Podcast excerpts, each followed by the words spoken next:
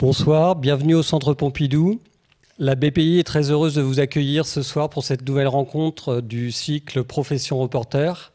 Une soirée aujourd'hui consacrée au reportage de guerre, aux journalistes de guerre, euh, intitulée Raconter la guerre. Et je vais immédiatement laisser la parole euh, à Hervé Burusini qui va animer cette rencontre. Merci. Bonsoir, bonsoir à toutes et tous et un énorme merci euh, de, vous voir parce qu'en plus il y, a plein de gens qu'on a pu croiser dans les rédactions euh, à la télé et ailleurs, et ça, fait un grand plaisir de voir que voilà, il y, a toujours de l'allant, euh, bon pied, bon oeil.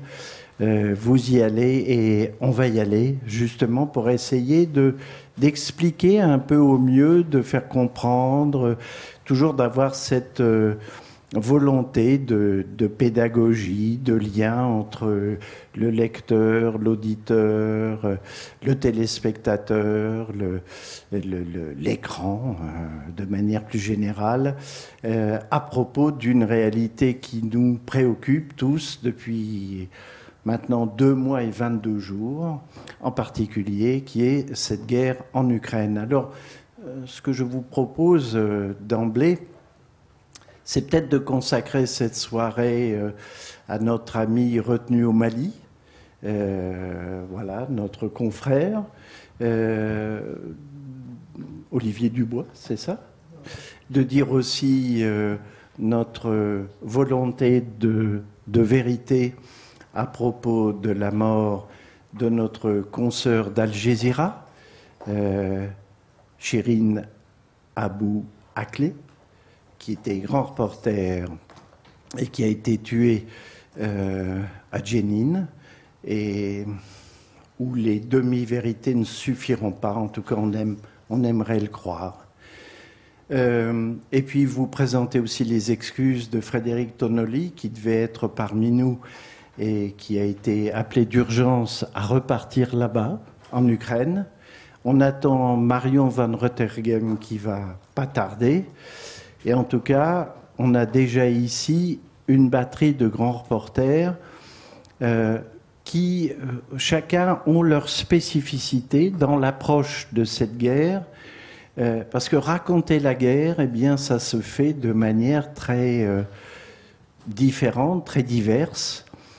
Il y a, par exemple, à mes côtés, Emmanuel Duparc, qui est grand reporter à l'AFP, avec une grosse expérience des, lieux de conflit. Tu as été longuement à Kaboul. Et puis, tu as fait plusieurs rotations, comme on dit. N'hésite pas à prendre un micro, tu vas voir, c'est très bien. Euh, en Ukraine, c'est ça? Oui, bonsoir à tous, merci d'être venus. Donc oui, je suis journaliste à l'AFP et je suis arrivé dans la guerre un petit peu par hasard en 2005 parce que moi je suis entré à l'agence France Presse pour pouvoir être correspondant à l'étranger. Et les seuls postes pour les jeunes à l'époque, c'était Kaboul. Donc, je faisais de la macroéconomie. Et du coup, j'ai atterri à Kaboul. Et ensuite, je n'ai pas forcément de passion sur la guerre, mais depuis, euh, voilà, je suis allé en Irak, en Syrie, en Ukraine. Euh, oui. retourné en Afghanistan aussi récemment. Donc, euh, donc on aura du mal à te croire quand même. Adrien Jaune, toi, tu es grand reporter au Figaro, correspondant aux États-Unis, et tu as fait un livre absolument formidable qui s'appelle Les correspondants de guerre. L'histoire des correspondants de guerre, le titre exact, c'est quoi? C'est raconter la guerre. Ah. Mais évidemment. Et donc, euh, toi aussi, tu as fait quelques séjours en Ukraine? Oui, je, je suis rentré la semaine dernière. D'accord. Et c'était la première fois où tu avais déjà été à plusieurs reprises là-bas? J'étais allé en Ukraine à plusieurs reprises depuis 2014, parce qu'en fait, cette guerre d'Ukraine qui pour, euh, beaucoup d'entre nous, euh, a eu l'air d'avoir été déclenchée le 24 février dernier, en fait, pour les Ukrainiens, elle dure depuis 2014. Il y a 14 000 Ukrainiens qui ont été tués euh, dans les combats. C'était une mine de front qui ressemble à celle de 14-18, avec des tranchées, première ligne, deuxième ligne, troisième ligne, et qui, pendant sept ans, a été, un conflit d'attrition avec des tirs d'artillerie, avec des, morts régulièrement. Donc c'est une guerre qui dure depuis assez longtemps pour l'Ukraine. J'entends. Élise Vincent, donc toi tu es euh, une enquêtrice, euh, tu nous apportes ce regard-là. Par exemple. Alors, tu t'es occupé auparavant de l'immigration, du terrorisme, tu nous as fait des papiers extraordinaires sur les procès. Et là, tu es chargé euh, de la spécialité de la défense au monde. Et donc, que fais-tu à propos de cette guerre? Effectivement, moi, je, me retrouve. Euh, j'ai fait pas mal de choses par le passé. J'ai été amené à faire du reportage dans des terrains très compliqués, en Birmanie, avoir la lutte contre le terrorisme en Afrique, au Sahel, aller euh, au Congo, euh, en RDC Congo, donc des terrains difficiles. Mais la guerre en tant que telle, je me retrouve depuis un an et demi à la couvrir depuis euh, entre guillemets euh, les états-majors, euh, si je peux résumer ainsi, et particulièrement cette guerre en Ukraine. Donc c'est une perception totalement différente puisque j'ai pris mes fonctions sur ce poste de défense depuis un an et demi, très exactement. D'accord. Et donc cette guerre... Ah, voilà Marion. Viens donc nous rejoindre. Mais c'est admirable cette entrée. Oui, mais tu sais, c'est très complexe. La complexité du terrain. Euh, je vais te donner ton micro. Donc, euh, ravi de te voir là, Marion. Et donc, nous étions en train de dire que pour raconter la guerre, d'ailleurs, je peux citer un grand auteur, s'appelle Marion von Rettergem, qui, dans une sorte de, de, discours à Sciences Po, disait le journalisme, ça peut se faire de mille et une façons. Et donc, raconter la guerre aussi peut se faire de mille et une façons. Par exemple, on peut avoir un prisme sur l'Europe, allez savoir, car on en parle énormément à propos de cette guerre.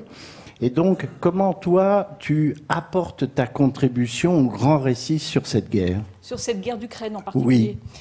Eh bien, en effet, j'étais un peu gênée, je, te l'avais dit. Le premier, l'intitulé initial de, ce débat, c'était euh, le métier de reporter de guerre ou être reporter de guerre. Et j'avais dit à Hervé, je suis gênée, je savais que Adrien est un vrai reporter de guerre, par exemple. Euh, moi, je ne le suis pas vraiment. Je l'ai été par accident. À vrai dire, il y a plusieurs façons d'être reporter euh, face à la guerre. Il y a ceux qui, dont, qui, s'en sont fait un métier parce que d'abord, ils sont courageux, ils n'ont pas peur, parce que mine de rien, c'est quand même des situations dangereuses. Donc il faut avoir ce courage-là. Et parfois, il y a un goût qui va avec, il y a une forme d'adrénaline, d'excitation de, devant un, un phénomène vraiment, un événement extraordinaire. C'est toujours des événements extraordinaires. Et il y a ceux qui, comme moi, au fond, n'en ont pas spécialement le goût ni l'envie, mais qui sont amenés parfois à se retrouver sur des terrains en guerre. Ça m'est arrivé, en fait, euh, au Kosovo, en Ukraine, un peu au début du Donbass en, 2014. Donc là, j'étais dedans. Au début, j'étais allé pour une première fois pour le crash de l'avion. Euh, donc c'était un missile dont on ne savait pas à ce moment-là s'il était russe ou ukrainien qui avait abattu un avion de ligne de la Malaysian Airlines. Et donc, on m'avait envoyé sur place très vite, euh, et, c'était donc déjà le Donbass. Puis après, je suis revenue avec ces événements. Donc, il y avait, c'est vrai qu'il y avait des, bombes qui tombaient euh, tout près, mais j'étais pas spécialement venue pour, euh, pour faire la guerre.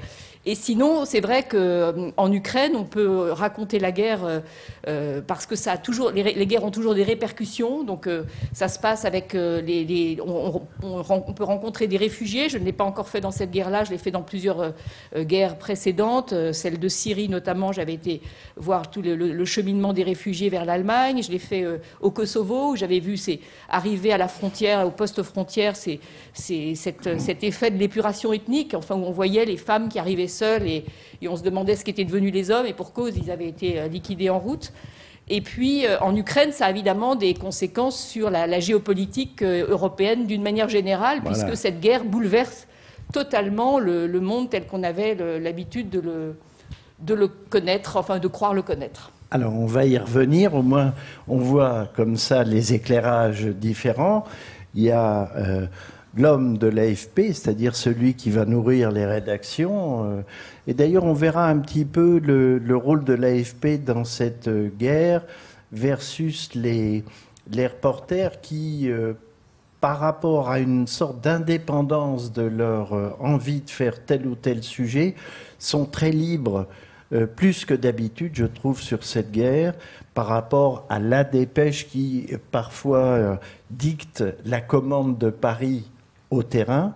Là, néanmoins, le terrain continue à avoir beaucoup son, libre arbitre, si j'ose dire, et tout ça est au bon sens du terme.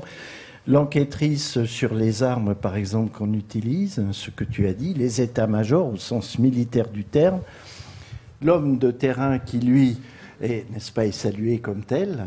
Hein, tu, as vu un peu la statue qui t'est faite. Et bien sûr, ce que tu viens de dire à propos de la géopolitique. Alors avant de parler de ces éclairages sur cette guerre, je trouvais intéressant, puisqu'on est le 16 mai, et que ça fait 90 ans, jour pour jour, que euh, Albert Londres nous a quittés. Euh, bon, on va essayer quand même de garder le sourire. Euh, ce qui est intéressant, c'est que je vais vous montrer des images qui ont été retrouvées il y a un mois, deux mois, grâce aux personnes qui sont en train de faire un film sur Albert, qui sortira en novembre. Et tout simplement, les militaires français de l'ECPA avaient tourné Albert lors de la mission qui avait été créée pour que les journalistes français puissent avoir accès un peu au théâtre des opérations, car paradoxalement, et tu l'expliques très bien dans ton livre, euh, c'était les anglo-saxons qui pouvaient être sur le terrain au plus près, et les Français, eux, ne voyaient rien. Et finalement, l'État a été euh, conduit à créer l'équivalent pour les Français, une mission française, dans un château qui s'appelait le château d'Aufrémont. Et donc, il y a là des euh, euh, journalistes français, dont Albert Londres. Eh bien, le CPA qui venait, qui a été créé aussi en 14-18, mobilise des opérateurs et on a magiquement retrouvé Albert dans les tranchées avec d'autres amis journalistes et surtout beaucoup de militaires. Alors je demandais à la régie de nous envoyer ces images. Je trouve qu'il y a un suspense extraordinaire en se disant, vous voyez, alors Albert est avec une casquette, on le voit derrière, hein, le moustachu là, euh, il va réapparaître dans le champ, il s'est penché et il va passer dans le cadre, là, le voilà c'est lui Albert. Là, on va stopper l'image. Vous voyez, voilà Albert. Ils sont derrière là une sorte de standard téléphonique et donc euh, il y a un général qui vient visiter et Albert est dans le champ. Alors vous voyez qu'il porte une casquette particulière, c'est une casquette anglaise et qui était réservée à hum, ces gens de la mission euh, des journalistes. Ils avaient un brassard vert, ce que tu racontes aussi. Et euh, euh, nous sommes en 1917. Quelques semaines plus tard, Albert va être euh, renvoyé de cette mission parce qu'il va faire preuve de mauvais esprit, c'est ce que va dire bien sûr l'institution militaire, car il rentre fort tard un soir, il ne respecte pas les consignes, il se prend de bec avec un des responsables militaires, Bref, euh, le lendemain, il ne fait plus partie de la mission et ça va être un petit coup dur dans l'histoire d'Albert qui va essayer de se rétablir après en étant euh, sur euh, le front essentiellement anglais, en tout cas avec les Anglais. Et donc, il, a signé une déclaration. Alors, vous voyez, là, je me penche vers mon. Pour trouver ton livre, parce que je trouve intéressant par rapport au problème du embedded. Euh, euh, vous savez, quand il y a une guerre, vous faites partie euh, de, comment dire, des contingents de l'armée en tant qu'homme ou femme de presse. Et voici ce que pensait le capitaine qui dirigeait cette mission. La presse est une arme qu'il faut connaître pour pouvoir s'en servir utilement. Il faut connaître sa portée, les effets, les qualités, les défauts de chaque pièce. Il faut réformer sans pitié celle dont le rendement est insignifiant ou médiocre, ou surtout qui risque de causer des pertes dans nos propres rangs. Le correspondant de guerre doit se considérer comme le collaborateur constant du gouvernement et du haut commandement. Ça a beaucoup changé ou pas? Il faut vraiment que je réponde. Dans l'armée française, ça a très peu changé. C'est vrai. Ça a très peu changé. La guerre au Mali a été quasiment pas couverte, ou alors elle a été couverte un peu comme Albert Londres et, ses camarades du, euh, du, euh, de la mission pour la presse. C'est-à-dire que les journalistes sont emmenés dans des endroits où on est sûr qu'il ne se passera rien, sont constamment encadrés euh, par des officiers qui surveillent leurs faits et gestes, et ils sont ramenés au bercail en temps et en heure, ce que Albert Londres n'a pas respecté, ce qui lui a valu d'être chassé de, de, de, cette mission de la presse. Mais ça n'a pas changé, la guerre au Mali a été couverte de cette façon-là. C'est-à-dire pas couverte. Nous commencions à comprendre. Et donc, euh, euh, il y a ce, problème avec euh, le embedded. Il y a, je pensais brutalement à cette image qui nous a perturbés au moment de Boucha, et où, par contre-offensive d'information, les Russes, en quelque sorte, retourné la caméra pour montrer l'afflux des journalistes qui étaient là. Qu'est-ce que vous pensez euh, Je ne parle que de cette image, hein, bien sûr pas la désinformation, de propagande totalement délirante. On, a dit que c'était euh, des gens qui se relevaient, qui étaient euh, en fait des figurants. Bref, ils ont tout fait pour discréditer, mais il y a eu ce moment de retournement de la caméra qui montre donc que bah, on n'est pas seul et qu'il y a une multiplicité de journalistes. Est-ce que c'est un problème, ça, pour la couverture d'une guerre à ton avis, Marion? Qu'il y ait plusieurs. Oui, qu'il y ait. Et qu'on les voit, en fait, en action comme une sorte de, de nombre considérable, quitte à faire apparaître ce théâtre comme un studio à ciel ouvert? C'est évidemment pensé par les Russes et pas dissociable de ce que tu disais sur, le, sur la, mise en scène, la propagande générale des Russes, qui est évidemment le, leur but dans cette guerre, c'est de décrédibiliser toutes les informations qui viennent du camp occidental ONI pour essayer de fabriquer une, une réalité parallèle euh, totalement euh, euh, non crédible, mais qui, évidemment, quand on est une dictature et qu'on a la force de la propagande et qu'on est capable de contrôler tous les médias, a une force, une résonance et fait en sorte que Poutine est encore là où il est, ou que la guerre peut continuer. Donc ça participe évidemment de, toute cette machination pour décrédibiliser les, informations qui peuvent venir de, ce camp des démocraties qui, qui fonctionne de manière en recoupant les informations information et de manière euh, plus ou moins transparente. Maintenant, c'est vrai que euh, les, foules, les, couvrir un événement quand on n'est pas seul et quand on est dans une foule, euh, on n'a pas, pas, la même liberté que quand on a réussi à se faufiler hors des sentiers battus. je ne sais pas si j'ai le temps de raconter des anecdotes parce que j'en ai une autre qui, était au, Kosovo justement. Il se trouve que dans, dans, le reportage, il y a toute une part de chance, de hasard. Oui. Et peut-être, euh, après, on peut appeler ça de l'intuition, euh, un peu, si on est prétentieux, on se dit j'ai eu une bonne intuition, mais souvent c'est une succession de chance et de hasard. Et il se trouve que quand j'étais au Kosovo, quand le Kosovo était encore fermé, j'étais au, poste frontière euh, dans une ville qui s'appelait Kouks, en Albanie. Et tous mes confrères étaient, la plupart en tout cas, étaient tous allés à un endroit, et notamment euh, où, on, attendait de pouvoir entrer dans le Kosovo. Et il n'y avait pas encore de téléphone portable à l'époque. Il faut aussi, il y a plusieurs formes de journalisme. Le journalisme a beaucoup évolué en fonction des, des, des moyens. Moi, on était avec des, des appareils complètement préhistoriques à l'époque. Il n'y avait pas de téléphone portable, il y avait des espèces de gros machins très lourds. On essayait de capter des ondes de temps en temps et ça, ça coûtait 5 dollars par, par demi-seconde quand on envoyait quelque chose. Donc euh, on, les, rumeurs circulaient de manière un peu artisanale. Et puis il y avait eu un bruit sans doute qui fait que tous les journalistes étaient entrés à un endroit et s'étaient précipités à un endroit, à un des postes frontières du Kosovo. Et moi, pour une raison euh, autre, j'étais restée à celui où j'étais parce que euh, je sais plus, on m'avait, j'avais pas envie justement d'aller avec le troupeau, je vais rester là. Et il se trouve que le hasard a fait que euh, euh, on a tout d'un coup, on a annoncé qu'un contingent arrivait par, cette, par ce, poste frontière. C'était à ce moment-là, l'OTAN avait, donc, il y avait plusieurs contingents de différents pays. On appelait ça la CAFOR, c'était la, la, la, force du Kosovo, de l'OTAN pour le Kosovo.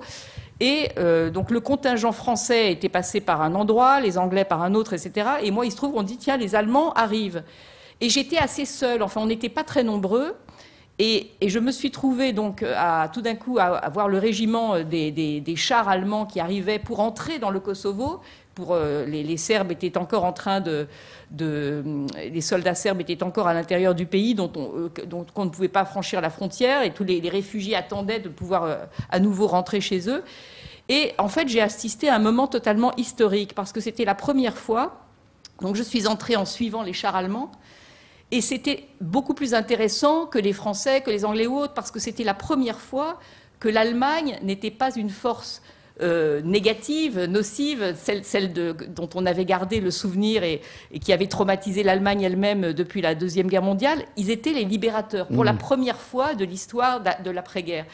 Et si bien que cette libération du Kosovo par les soldats, allemands, je, me suis trouvée par hasard à ce moment fabuleux en étant assez seule pendant que tout le monde euh, couvrait finalement des événements qui sont passés sur, sur les chaînes et de, façon beaucoup plus, euh, beaucoup plus banale.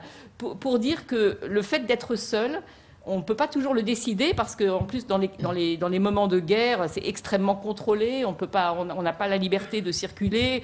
Les journalistes sont en général parqués dans des endroits là où l'armée veut bien les emmener. Là, je vois que les Ukrainiens ne, ne, veulent pas avoir les, le, journaliste avec eux, et ils ont sans doute raison.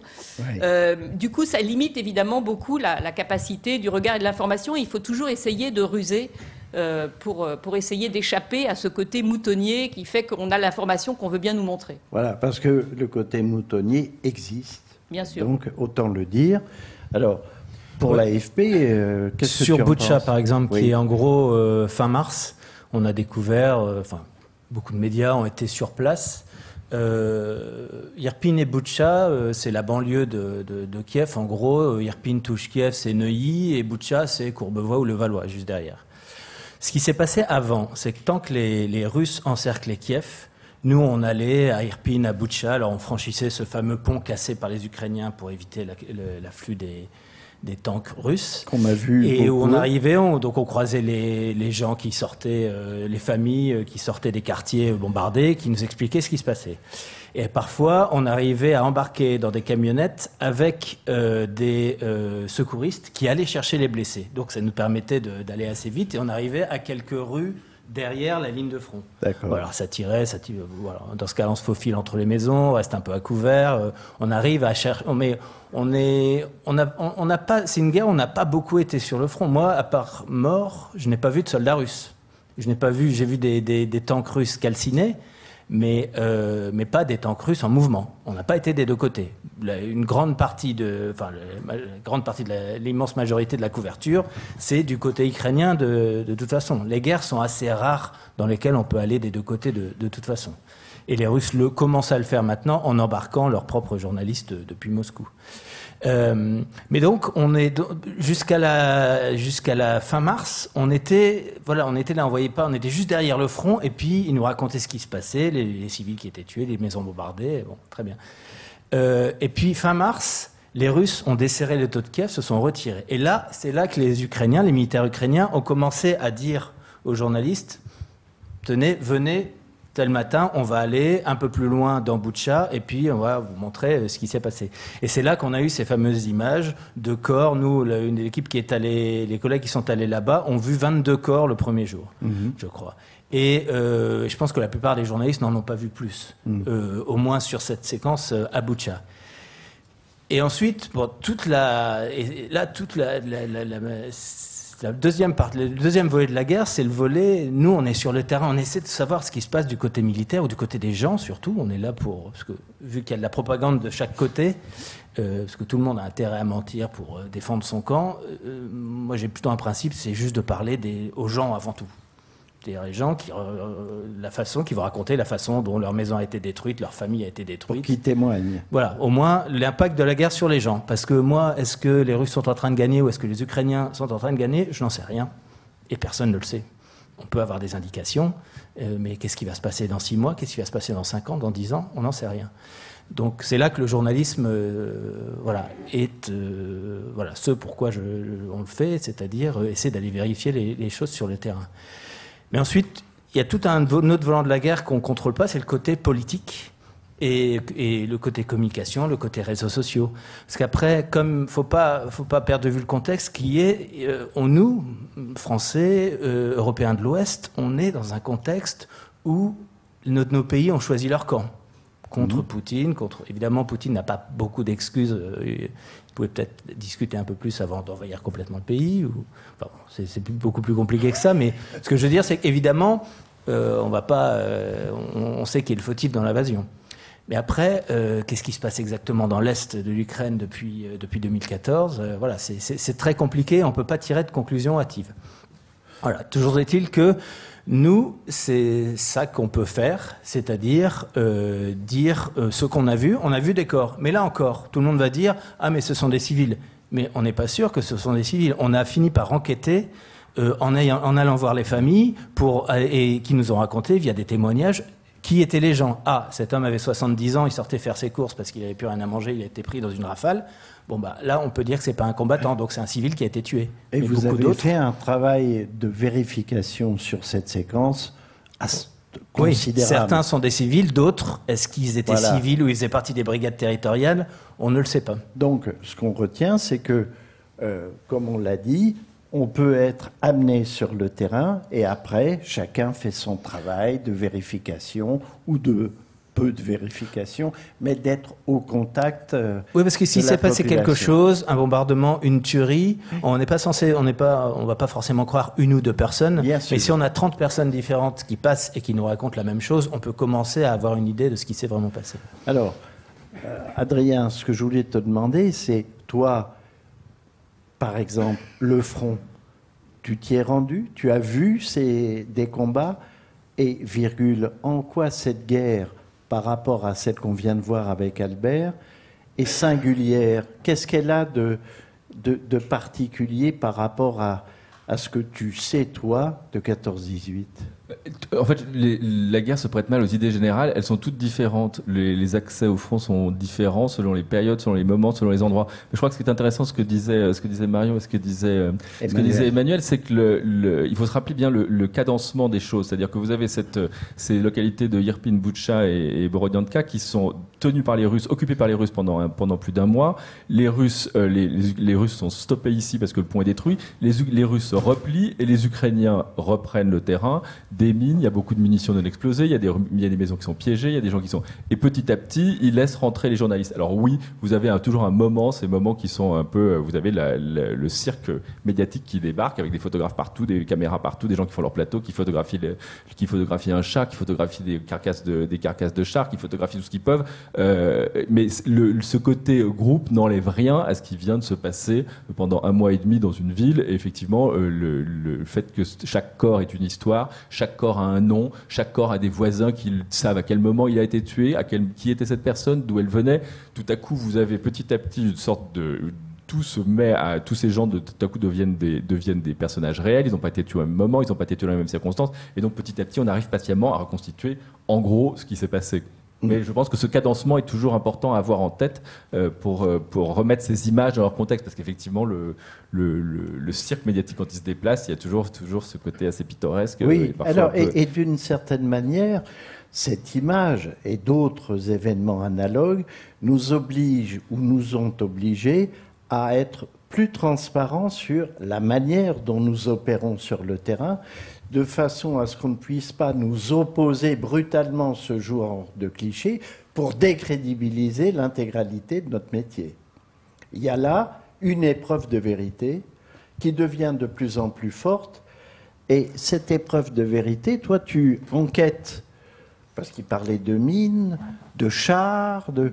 et donc c'est une des premières fois qu'il y a ce type d'enquête presque en temps réel sur une guerre qui est conduite alors, euh, moi, je me définis pas comme enquêtrice. Enfin, vraiment, je pense que je suis juste euh, journaliste. Euh, je suis amenée à faire du reportage, des fois de l'enquête, mais voilà, du journalisme tout simplement. Mais c'est bien. Euh, il se trouve que donc je me retrouve euh, depuis euh, donc ces derniers mois à suivre la montée en puissance de ce conflit ukrainien, parce qu'en fait effectivement le 24 février ce n'est que le déclenchement des hostilités ouvertes, mais en réalité, enfin, moi j'ai l'impression de couvrir ça de manière intense au moins depuis septembre dernier. Et, et, en fait on est face à quelque chose que ceux qui couvrent la guerre depuis un certain nombre d'années ont pu déjà voir ailleurs, notamment en Syrie, c'est-à-dire un phénomène de guerre via les réseaux sociaux, mais qu'il a, à mon sens, et euh, j'ai pu le, confirmer juste avant le, début de, ce débat, a pris des proportions totalement, moi je qualifie de délirantes, euh, avec un mur de l'information, vraiment.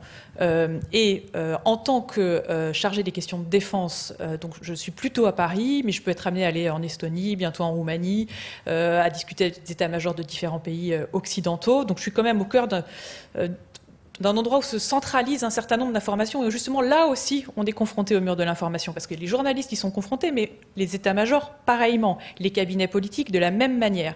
Et savoir qu'est-ce qu'on en dit, qu'est-ce qu'on en fait, et quelles décisions ça engendre.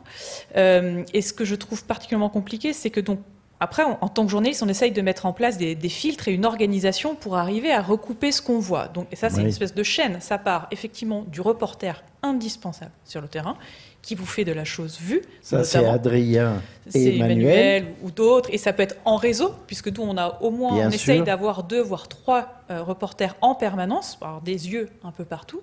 C'est une réalité euh, fragmentaire, mais c'est une réalité quand même. Euh, et ensuite, on essaye de la passer au filtre des fois de, correspondants locaux qui ont l'expérience du terrain, qui peuvent dire, bah oui, là, ce que tu as vu là, en fait, ça veut dire ça. ou attention, ça c'est important, tu l'as pas vraiment vu, mais regarde, va voir, c'est important. Et ensuite, moi, je suis à Paris.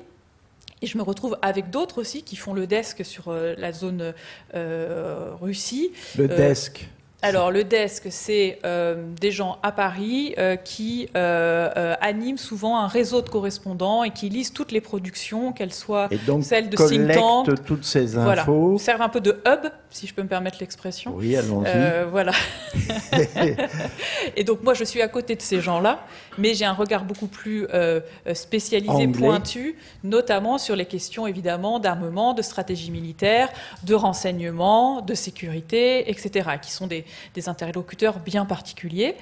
Euh, euh, et, donc après, on essaye d'en tirer euh, une forme de vérité journalistique, parce que pareil, enfin, vraiment, il faut être très très humble dans tout ça.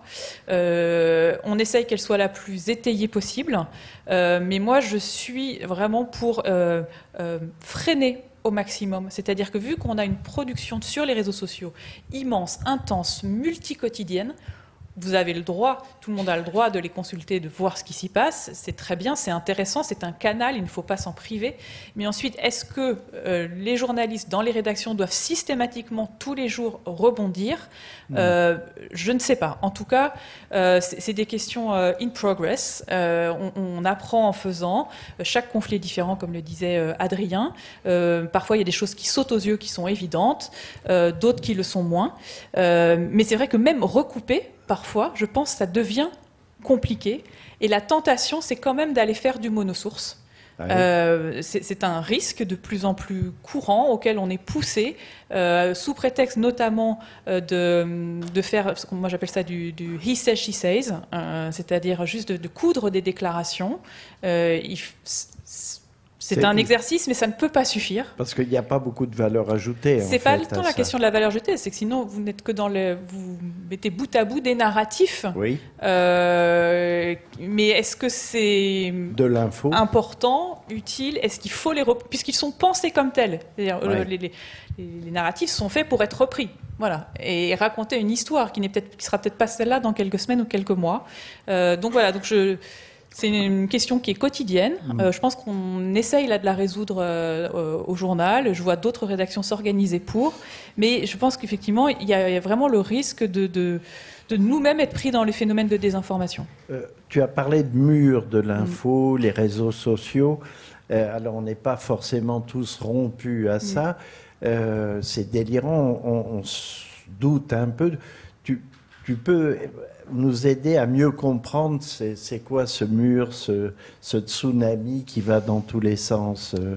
En tout cas, bah, c'est une multiplicité de sources qui vont des sources officielles, donc qui peuvent être le ministère de la Défense russe, le ministère de la Défense ukrainienne, à tout un tas de chercheurs, de think tankers, plus ou moins sérieux, fiables, de think tanks plus ou moins proches euh, de, certains gouvernements ou réseaux d'influence à tout ce que vous avez peut-être vu apparaître les communautés euh, dosinter, on les appelle comme ça, c'est-à-dire des gens euh, indépendants, soit qui se disent journalistes indépendants, soit simples militants, citoyens, ou des fois on a beaucoup de gens qui sont passés par l'armée, qui ont un parcours militaire et qui sont reconvertis dans le consulting. Enfin, il y a mille et un profils et qui se mettent en source ouverte à essayer de raconter le profil, le, conflit, pardon, et en disant, voilà, à partir de certaines bases de données, nous pouvons voir le trajet de tel avion, nous pouvons voir le trajet de tel bateau, nous avons vu une photo ici d'un missile, nous avons à partir des métadonnées de telle photo euh, euh, vu que ce missile avait plutôt fait ça et plutôt ciblé là. C'est très intéressant, c'est une nouveauté, enfin ça existe depuis un certain nombre d'années, mais ça prend une importance majeure aujourd'hui, et c'est y compris repéré, influencé, orienté par les canaux régaliens, euh, état-major, services de renseignement de tous les pays du monde aujourd'hui. Euh, mais c'est parfois présenté comme des sources totalement indépendantes, et je pense qu'il y a une distance aussi à, prendre vis-à-vis de, ces sources-là. En tout cas, ça produit énormément d'informations au cours de la journée. Donc, ça veut dire que tu, es contrainte à faire une sorte de cartographie de ces sources. Mhm avec des degrés de crédibilité variables en fonction des, des, interlocuteurs dont tu viens de nous parler. Oui, c'est ça. Exactement. Alors après, elle n'est pas. Ce qui est compliqué, c'est de la faire en permanence, de manière exhaustive. Et donc, du coup, forcément, on a des biais qui se mettent en, place. Euh, et, ça pose forcément la question de qu'est-ce qu'on en sort au final. Qu'est-ce qu'on en fait Qu'est-ce qu'on en fait mmh. euh, Et voilà, je, n'ai pas de réponse euh, immédiate, euh, parfaite, mais je... c'est un sujet il faut en avoir conscience. Et avec tout ça, tu nous dis que tu n'es pas enquêtrice, si, quand même. Et donc, euh, on va revenir au début euh, de l'affaire, c'est-à-dire la présence sur le terrain. Alors, on va poser des questions très simples. D'abord, il y a quelque chose qu'on ne voit jamais ou qui est rarement expliqué, je trouve, hélas, dans le journalisme, c'est comment on arrive sur le lieu. Parce que, bon, par exemple, même à cinq colonnes à la une, on racontait souvent comment on arrivait en, bateau, en voiture ou autre euh, sur des épisodes de la guerre d'Algérie. Et là, tout à coup, depuis très longtemps, on fait l'économie de tout ça et donc, du coup, on ne sent plus l'implication du travail. Donc, euh, Adrien, j'aimerais savoir comment tu y vas, comment ça se passe? Est-ce que tu as un hôtel ou pas du tout euh, Comment tu te nourris Comment on fait pour cette logistique Et Emmanuel, tu nous diras aussi. Ben, en fait, c'est l'essentiel du travail. Une fois qu'on est,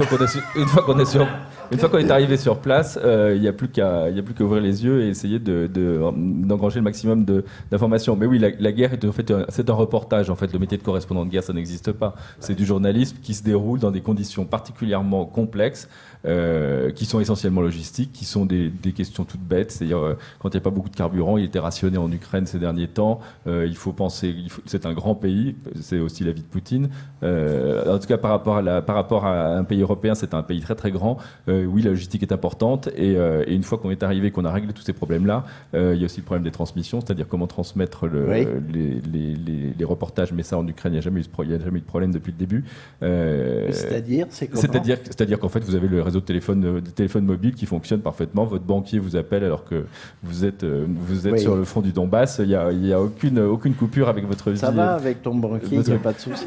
Pour l'instant, ça va. Mais euh, voilà, ce que je veux dire, c'est que la, logistique est, très importante et ensuite le reste, c'est plus que du reportage. Et j'allais dire, c'est même, le, c'est même ce qui est le plus facile à faire.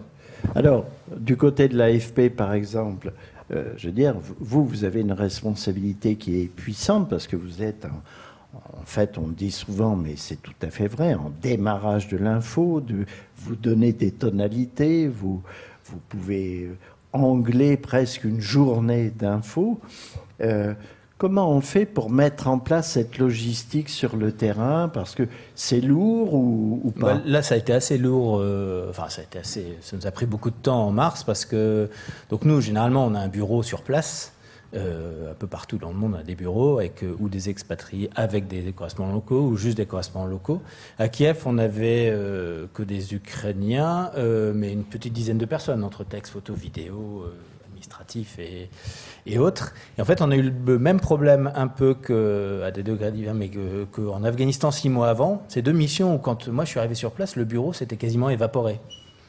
Euh, parce que euh, bah, parce que les gens avaient euh, d'abord bah, en Afghanistan ils ont nous on leur a dit si vous voulez être évacué c'est maintenant avec l'ambassade de France et la plupart euh, évacués. On ne voulait pas les laisser tomber de toute façon, c'était leur choix. Ils, travaillent pour nous, donc on est là pour assurer derrière.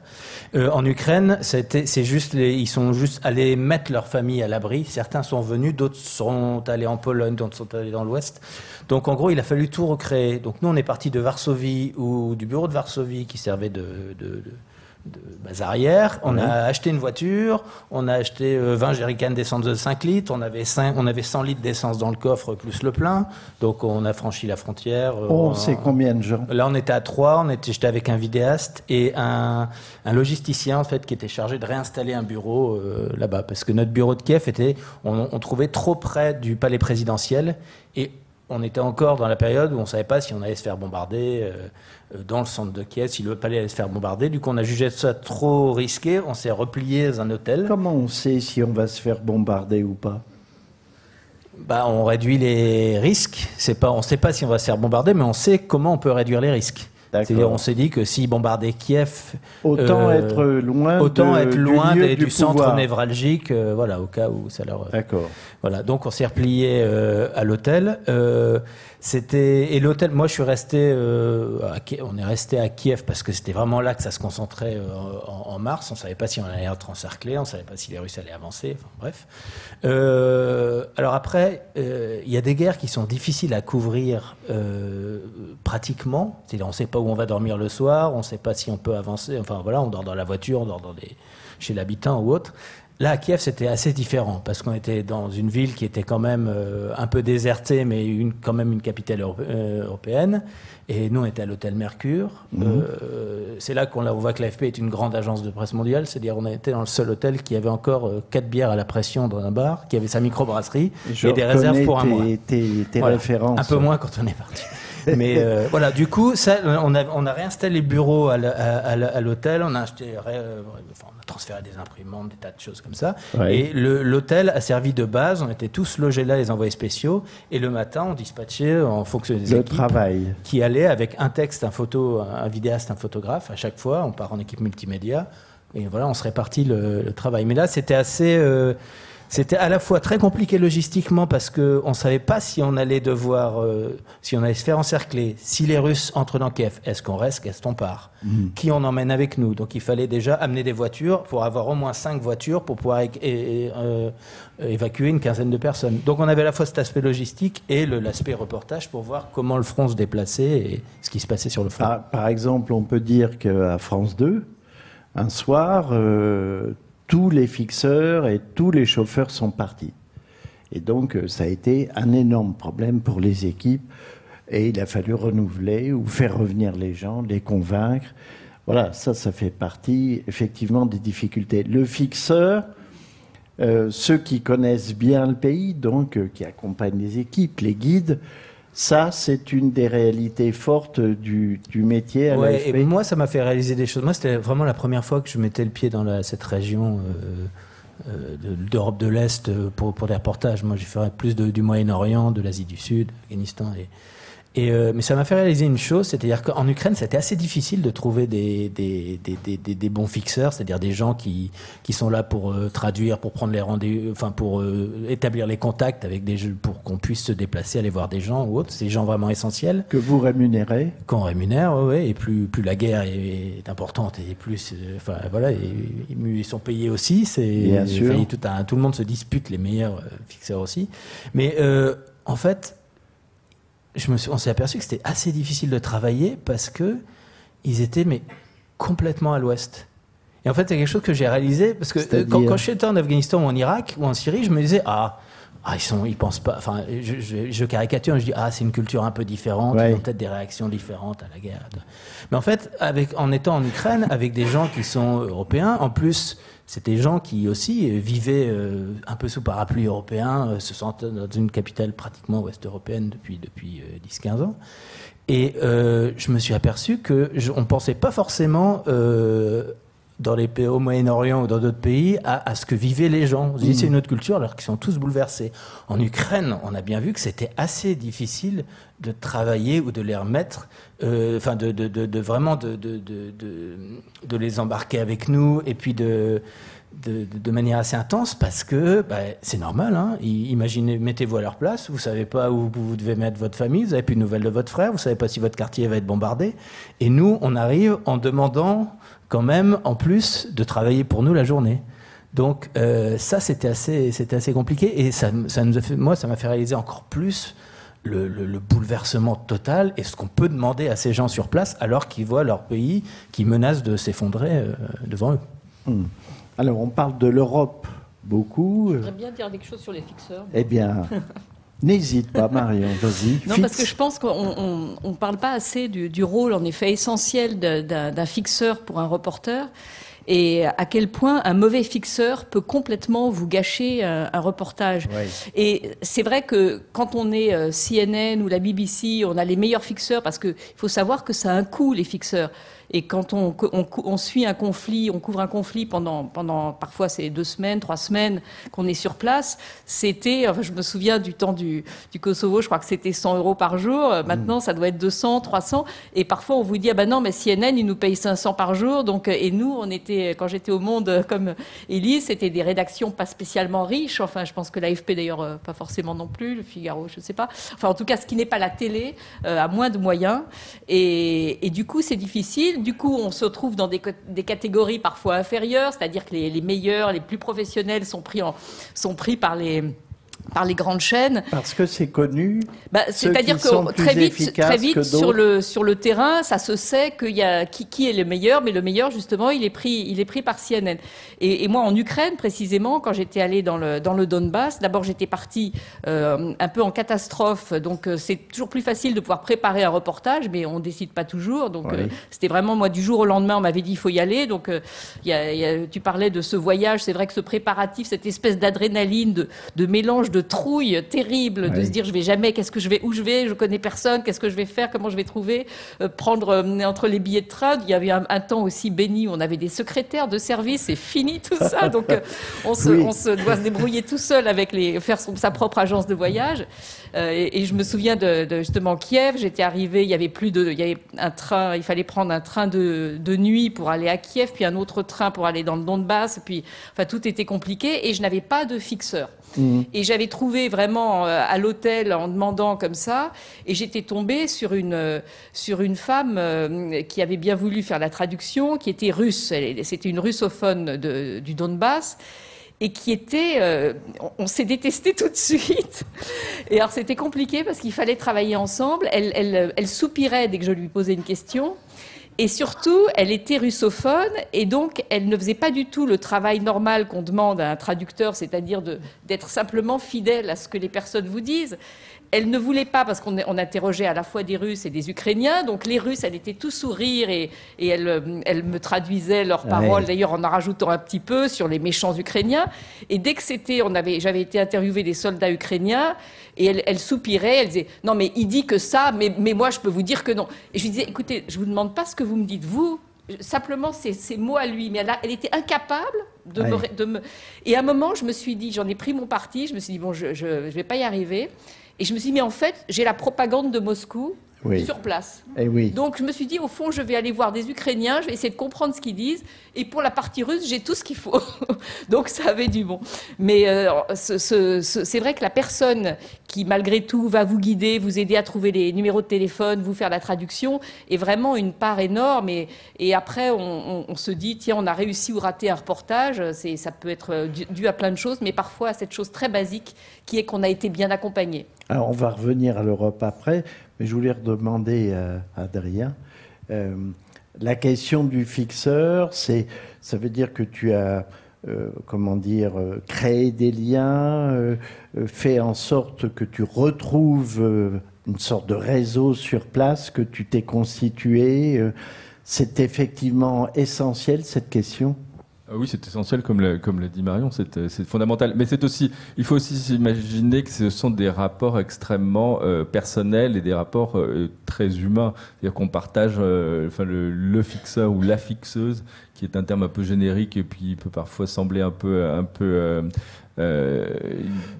pas péjoratif, mais qui ne, qui ne une sorte de mécanique. Voilà, c'est pas du tout une mécanique, c'est quelqu'un qui, qui d'abord est tout à fait d'accord pour faire le métier qu'il pour faire pour vous pour accompagner un journaliste. C'est quelqu'un qui explique les complexités de son pays. C'est pas uniquement de la traduction. C'est-à-dire si vous arrivez, vous êtes un étranger qui arrive à Paris en août 1944, euh, je pense que si vous êtes accompagné par quelqu'un qui connaît Paris, qui vous dit tel arrondissement, voilà, on va passer par cette rue-là. D'ailleurs, mon beau-frère connaît quelqu'un qui est ici. Et ce quartier-là, c'est un quartier de toute façon tout est tranquille parce que c'est un quartier où les gens sont partis. Bah, vous voyez ce que je veux dire? Il y a toute une sorte de contexte et ce côté, euh, ce côté euh, extrêmement humain qui, qui fait le qui fait l'intérêt du reportage et le, et le, le, fixeur ou la fixeuse est une, est une porte ouverte vers, euh, vers un autre pays, une autre culture ou un autre mmh. ou un, univers entier. Donc les, les, quand, le, quand cette relation de, de, de, collaboration se, se, passe bien, c'est tout à fait formidable. Quand elle se passe moins bien, c'est effectivement ça peut devenir un petit problème. Oui. Oui. Alors, justement, on peut dire que Albert euh, un jour a rendu hommage à son fixeur en Arabie saoudite. Si on lit Les pêcheurs de perles, il fait le portrait de son fixeur. Et pour une raison, c'est parce qu'il y a en face de lui un autre fixeur qui s'appelle Henri de Montfred et qui connaît très bien les choses et qui fonctionne avec un jeune reporter qui a 15 ans de moins, qui s'appelle, qu'on surnomme Jeff. C'est qui ça ben, C'est Joseph Cassel, eh évidemment. Et oui. Et alors c'est infernal parce que Monfred sait tout. Or, le fixeur d'Albert est un ancien officier de l'armée française devenu euh, musulman et euh, qui s'appelle Abou quelque chose et qui connaît aussi très bien le terrain, mais qui étant très proche des autorités locales obtient moins de choses que Henri de Montfred, qui est quand même un trafiquant un peu sur les bords. Donc, cette histoire de fixeur, c'est effectivement fondamental. Après, moi, ce que j'aurais voulu savoir, c'est dans cette quotidienneté du conflit, euh, comment vous décidez de ce qui va faire une histoire euh, comment, euh, sur les portraits, par exemple, à la télévision, on voit beaucoup où, entre nous soit dit, il n'y a pas tant d'argent que ça pour les fixeurs. je, disais pour rassurer tous les payeurs de redevances. Et donc, euh, qu'est-ce qui fait que, euh, comme à la télé, on peut voir tout à coup un soir le portrait d'un jeune officier qui a 22 ans et qui dirige toute une escouade C'est quoi ça le, le repérage du moment où on se dit là, j'ai quelque chose à raconter. Bah, souvent, quand c'est quand c'est des, portraits ou des, entretiens avec des militaires, de toute façon, il faut avoir accès. Donc parfois, ça dépend juste de l'armée euh, ou du, porte-parole de l'armée, du chargé de communication de l'armée, avec qui on s'entend plus ou moins bien, euh, voilà, qu'on a vu plusieurs fois, et qui parfois va nous dire bon, d'accord, je venez, puis venez demain, euh, vous allez, vous irez voir tel régiment ou tel, voilà. Donc ça, c'est assez, ça c'est par exemple, euh, quand on est sur, les grandes offensives comme, euh, comme autour de Kiev, sur les grands fronts. Après, sur les fronts un peu plus mouvants, on peut y aller euh, directement, puis on va aller de checkpoint en checkpoint pour aller, s'ils nous autorisent à passer, pour aller au plus près du front possible. Et puis, bah, on va tomber sur un officier ou des brigades territoriales un peu sympas, et puis qui ne vont pas être méfiantes, qui vont être ouverte aux médias parce qu'ils veulent passer à la télé ou parce qu'ils ont un chef qui est pas trop regardant avec ça. Et du coup, bah, on s'aperçoit qu'on tombe sur quelqu'un qui a une histoire euh, incroyable. Oui, mais c'est ça, c'est ce moment-là, moi, qui m'intéresse. C'est qu'est-ce qui fait qu'on trouve que l'histoire est incroyable? Bah Déjà, il faut y passer un peu de temps. Ah parce que si on arrive et qu'on reste juste ou quelques minutes ou même une demi-heure pour avoir euh, des nouvelles du front, si on se donne le luxe de parler bah, d'autres choses, euh, d'où est-ce que tu viens, ça fait longtemps que tu es dans l'armée, ta famille est où, et puis comme ça on arrive à des, à des vérités, à, des histoires qui, qui, trahissent un peu la mobilisation de, de, des gens ou l'état de mobilisation des gens. C'était moi par exemple, je suis tombé, c'est une histoire dont j'avais entendu parler, le tennisman euh, ukrainien qui avait battu Federer à Wimbledon et qui voilà, qui était, on avait entendu dire qu'il était retourné combattre dans à Kiev. Et donc euh, non, c'était euh, Stakowski, je crois. C'est un des seuls qui a battu Federer à Wimbledon, euh, je sais plus quand, en 2013. Il faut dire qu'on a une grande spécialiste de tennis. ah oui, oui, oui, effectivement. ce, qui, était intéressant, c'est que lui maintenant vivait, enfin vit, sa famille vit à Budapest, et il a deux jeunes enfants.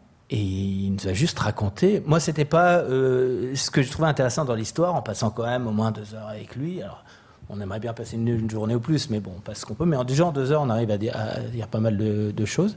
C'est qu'il a raconté comment euh, bah, ce moment où il décide de laisser ses deux petits enfants, qui je ne sais pas quel âge, entre entre 5 et 10 ans, je crois, euh, et sa femme pour dire bah c'est mon pays, il faut que j'y retourne et je ne sais pas si je reviendrai. Ce moment où on quitte ses enfants, en sachant pas si on revient. Et, c'est ça qui est intéressant. Et c'est ça qui, alors c'est pas forcément représentatif de, l'état d'esprit des Ukrainiens, mais on arrive avec ce genre d'histoire et d'autres, on se dit ah, c'est quand même pas un pays qui est en train d'être abandonné. Il y a quand même, même si beaucoup de gens ont fui plus ou moins temporairement, mais euh, voilà, c'est ce genre de et c'est ces moments en fait, ces moments qui sont qui font l'histoire. Oui, et, qu'il faut savoir saisir dans l'ouverture d'une curiosité sur le terrain. Oui. Euh, je reviens à l'Europe. Donc, euh, on a parlé de la vérification de l'info. Euh, comment toi tu t'y prends par rapport à, à la géopolitique, aux options des uns et des autres, à une complexité quand même considérable quand on commence à faire la big picture, comme on dit. comment tu fais via les réseaux que tu as depuis longtemps, c'est euh, où tu te dis euh, euh, je vais partir sur telle ou telle chose, où tu entends une info, Comment tu travailles C'est vrai que là, il y, a, beaucoup, il y a le choix, mais j'éprouve en ce moment une espèce de, une sorte de frustration parce que profondément, moi, je, suis reporter, eh. euh, j'aime le terrain, j'en ai beaucoup fait euh, avant, et là, je suis un peu passé dans un autre genre journalistique, eh oui.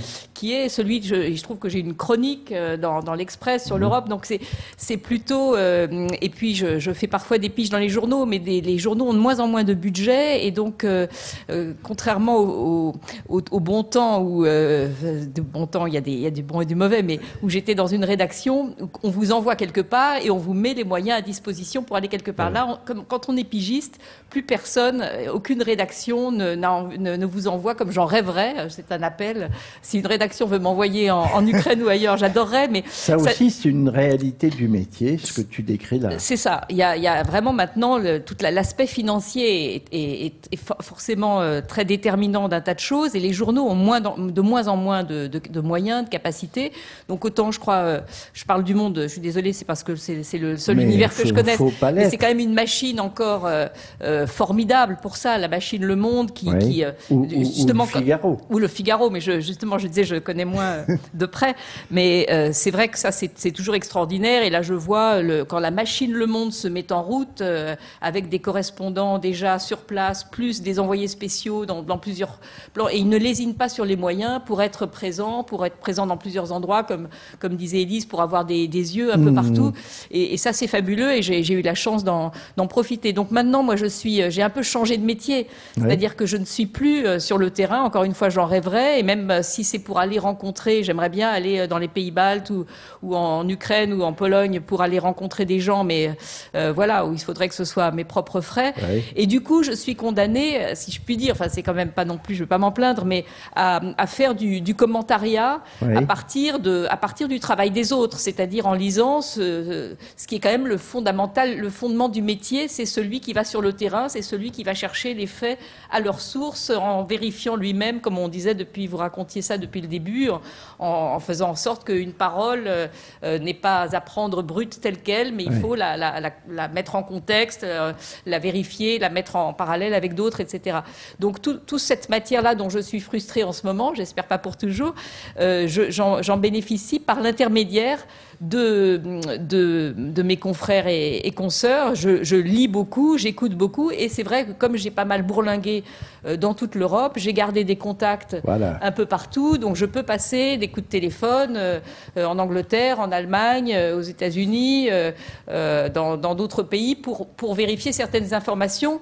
Mais malgré tout, maintenant, mon métier consiste essentiellement à essayer de comprendre, de, de trouver un sens à une multitude d'informations et de voir quel angle donner, et essayer de raconter euh, une histoire de, la manière la plus juste et, quel est le sens de ce qui est en train de se passer. Donc c'est une autre, c'est encore un autre euh, journaliste et en plus j'ai le droit de, dans la chronique, on peut faire, on peut, on a, on a son humeur en, reportage, on reste, euh, j'aime pas le mot de neutralité qui n'existe pas, mais on, garde une forme de distance mmh. et, et d'objectivité. On est, on est on ne se met pas en scène, on, ne juge pas, etc. Il se trouve que dans la chronique, on peut ajouter aussi son humeur, sa subjectivité et dire, euh, euh, dire ce, ce, qui vous indigne éventuellement sans, avoir. Et ça, c'est assez agréable en revanche. Oui, on sent que tu y prends un certain plaisir. Alors, euh, je voudrais, avant de nous tourner vers les questions, parce que c'est l'anniversaire d'Élise, et elle ne va pas ah pouvoir rester très longtemps. Oui, on lui souhaite un bel anniversaire. Merci, Élise. Euh, et donc, euh, moi, je voulais qu'on fasse un petit tour de table sur cette question. Bon, le journalisme n'a pas une presse euh, magnifique, très mauvais jeu de mots, mais bon, nous ne sommes pas très appréciés. Il paraît qu'on est à peu près au même degré que les, hommes ou les voilà ou les femmes politiques, ce qui c'est tout dire. Et donc, est-ce que mais je n'ai rien dit. Est-ce que euh, cette guerre vous apparaît comme étant une circonstance importante dans cette lutte pour la crédibilité. Est-ce que ça n'est pas quelque part, comme souvent, tu pourrais peut-être nous dire ça, Adrien, une, une épreuve de vérité, une guerre? Ah, c'est une grande épreuve de vérité, c'est même la vérité ultime. C'est-à-dire que derrière tout ce rideau de fumée de désinformation qu'on a évoqué tout à l'heure, qu'Élise a évoqué tout à l'heure, avec le, vous avez quand même une réalité, c'est-à-dire euh, bah, vous avez des vous avez des chars, vous avez des divisions blindées qui avancent ou qui n'avancent pas. Et ça, c'est la réalité. Vous avez beau euh, vous avez beau raconter ça dans toutes les façons possibles et imaginables, il y a un moment où c'est l'épreuve de c'est l'épreuve de vérité. Et il y a aussi un moment où on se demande mais qu'est-ce qui se passe? Et euh, il n'y a pas beaucoup d'autres moyens. alors les réseaux sociaux vous donneront une sorte de feu d'artifice de, d'informations, de, commentaires, de, d'images ou de, ou de sons venus de partout. Mais finalement, euh, le, la révélation vient de ce que vient de ce que vous observez. Quoi. Je crois que c'est Werner Herzog qui dit le monde ne s'ouvre qu'à ceux qui vont à pied. Et le reportage c'est ça, c'est-à-dire que vous il n'y a, qu'en y allant que vous y allez. L'offensive a commencé, commencé dans le Donbass. Vous êtes dans le Donbass et vous voyez des gens en train de pêcher, de pêcher à la ligne dans un étang qui disent oui il y a eu deux tirs, deux tirs ce matin. Voilà. Et donc vous apercevez qu'en fait oui il y a sans doute quelque chose qui se prépare, mais c'est pas maintenant et c'est pas ce qu'on décrit. Voilà. Et ça c'est le reportage et c'est amusant et c'est intéressant et c'est passionnant parce que à un moment donné, à l'endroit donné, vous savez ce qui se passe. Oui. Comme tu le disais à propos du Kosovo et de l'armée allemande. Euh, cette épreuve de vérité, ça, donne des responsabilités accrues euh, euh, quand on, on, écrit à propos de cette guerre, parce qu'on sait qu'il y a ça quand même derrière, en toile de fond. Euh, oui, oui, moi, enfin, je trouve. Euh, en tout cas, euh, par exemple, là, je me souviens d'un moment assez fort de la guerre où on, on s'interrogeait vraiment sur l'usage éventuel d'armes nucléaires tactiques par les Russes et où j'ai dû, en, en, quelques heures, me plonger dans la doctrine russe d'emploi de l'arme nucléaire et en faire un papier qui fait l'ouverture du journal le lendemain, voire la une. Et, Pardon, Elise, comment tu fais? on fait. tu retrouves des discours On, va, on, essaye de retrouver les sources premières et ensuite on les fait commenter par ceux qui en ont la, meilleure expertise, c'est-à-dire les chercheurs eux-mêmes, et on essaye de prendre les meilleurs chercheurs les plus pointus sur le sujet, qui par ailleurs euh, sont extrêmement sollicités actuellement, donc sont eux-mêmes pris dans une course à l'information et ils le déplorent parce qu'ils ont des fois l'impression de devoir analyser trop vite, trop rapidement euh, certaines choses. J'ai eu un ou deux chercheurs qui m'ont dit mais moi, je, écoutez, je veux pas vous parler, il me faut encore une semaine. Euh, dans une semaine, j'y verrai plus clair, mais là, je laisse les réseaux sociaux. Euh, et donc on, fait, on fait avec ces gens-là, mais c'est vrai que le moment où vous envoyez le papier, vous l'avez fait dans la nuit, vous faites relire à 6 heures du matin aux chercheurs un samedi euh, ces citations, et il sait que le poids de ces citations sont importantes mm. parce qu'il est X références et que tout ça derrière peut potentiellement être repris évidemment vous sentez une responsabilité importante, parce que c'est pas rien de dire que euh, la Russie potentiellement songe sérieusement à s'en servir. Voilà, ça, a un, impact. Euh, mais euh, après, voilà, il y, a des moments forts comme ça, il y en a d'autres où, ça va mieux. en tout cas, oui, je trouve que c'est, je trouve que cette guerre-là, ce, pour moi, c'est une expérience professionnelle vraiment, je, je, trouve assez charnière, parce que je n'avais, je trouve qu'on on sent la difficulté à, aller. Enfin, la vérité journalistique n'est qu'une forme de, vérité. Elle ne peut pas être la vérité absolue, ça il faut bien le rappeler. Mais je trouve que là, on sent des enjeux particulièrement forts, et parce que, on l'a dit un petit peu, il se trouve que la France, comme un certain nombre de pays, est nous ne sommes pas partis au conflit, au sens, en tout cas les juristes de chez nous disent que nous ne sommes pas partis au conflit, en tout cas nous sommes très impliqués dans ce conflit.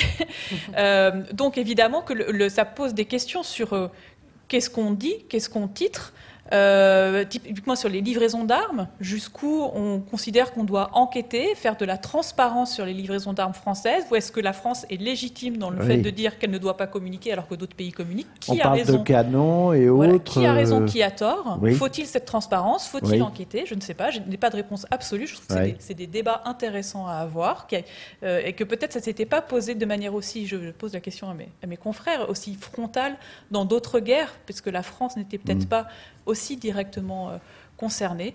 Euh, donc euh, voilà, j'ai oublié le, au début la question initiale, mais... C'était sur cette, ce, côté épreuve de vérité et responsabilité accrue.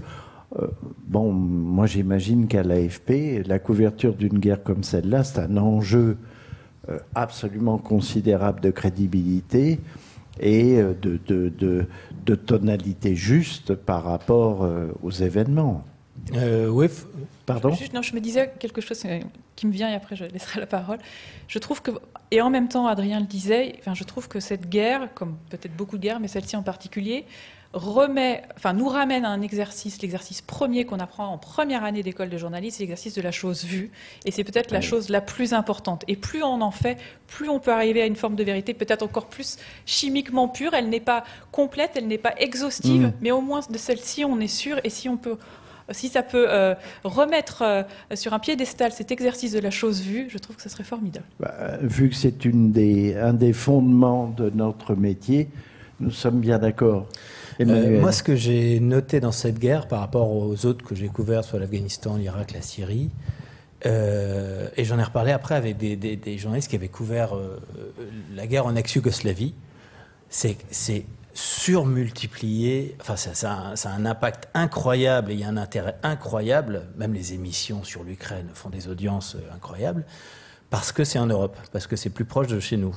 Vous savez, on a cette vieille règle en journaliste qui est le, nombre de morts euh, au kilomètre. c'est-à-dire que voilà. Ça date déjà depuis Albert. Voilà, un mort, euh, un mort à Strasbourg, on va en parler beaucoup plus que que 10 morts ou 100 morts, euh, voilà, au confins du Moyen-Orient. Euh, J'ai ça parce que, par exemple, euh, quand je vous disais, nous, le nombre de corps qu'on a vu, on a vu des dizaines de corps. Mais quand on était en Syrie, on en voyait des centaines. En Syrie ou en Irak, on en, par les bombardements, on en voyait des centaines. Mais là, comme c'est une, guerre en Europe ou au seuil de l'Europe euh, de l'Ouest, et que donc les gens s'identifient plus, on va dire c'est à 2000 km, c'est à je Euh, voilà, là donc il y a un impact qui est beaucoup plus fort. Mais c'est quand même une guerre comme les autres. Euh, si vous, je sais pas, je vous encourage à lire des, articles sur la guerre au Tigré, par exemple, euh, en Éthiopie, qui est largement passé sous silence, alors que des horreurs incroyables. Il y a ça qui, qui entre en ligne de compte. C'est que les guerres en Europe, au seuil de l'Europe, on n'en a pas si souvent que ça, mais des autres guerres, on en a un peu tout le temps. Et euh, là-dessus, le, le, le, moi je suis assez optimiste aussi. On a un allié qui est le temps.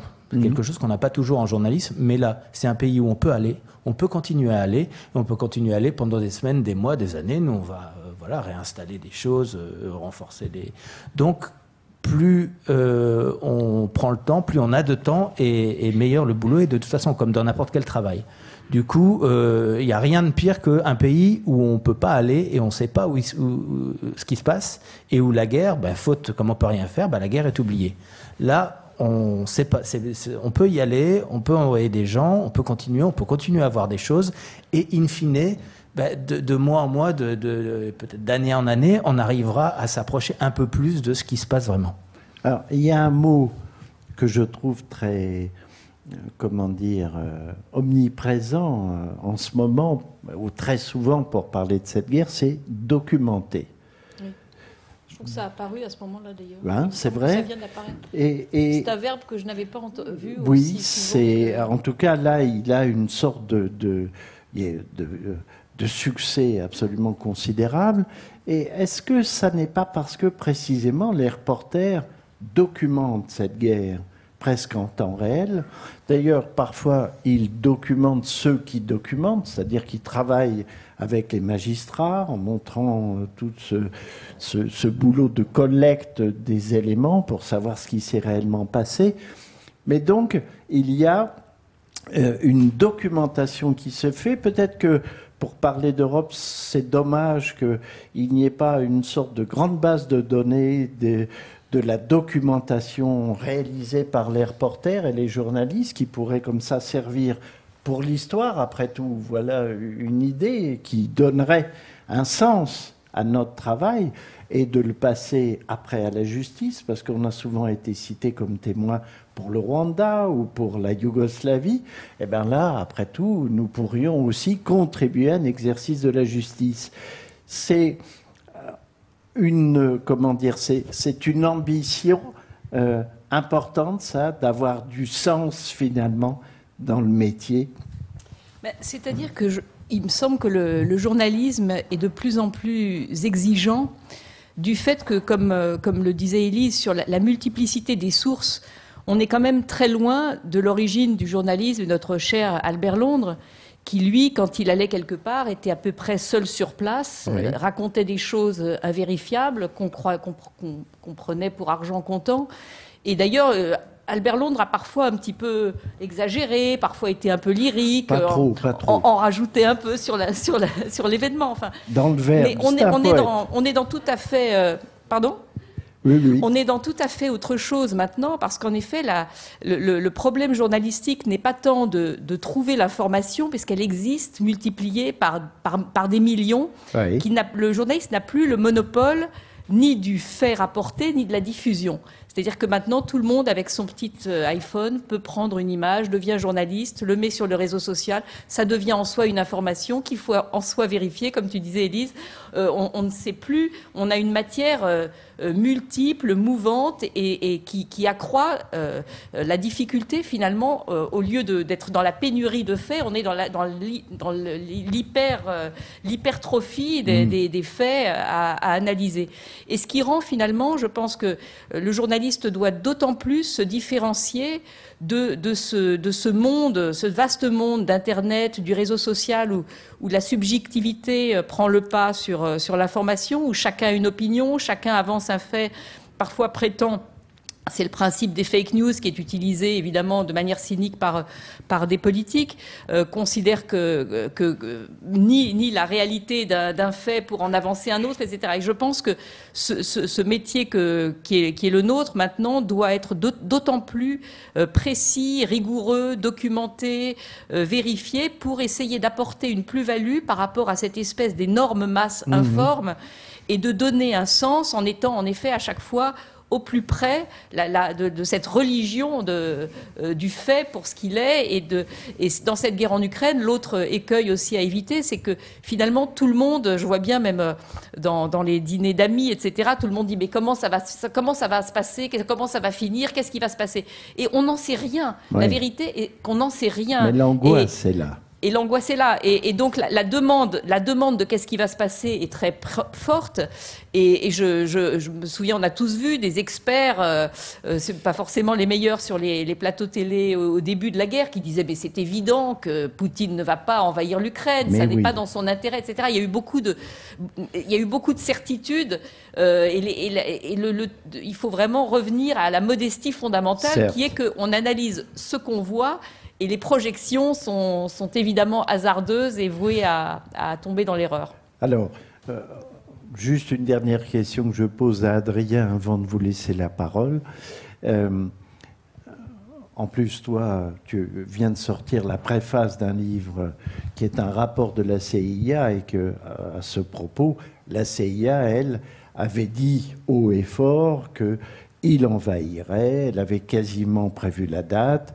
Et c'est peut-être dû d'ailleurs au nouveau patron CIA qui fait du renseignement une arme, euh, on va dire, euh, diplomatique et autre. Mais juste demander cette chose, est-ce que cette résurgence, cet euh, accent mis sur la déontologie et l'éthique, tu as vu ça aussi monter de façon à faire la différence par rapport à, l'océan?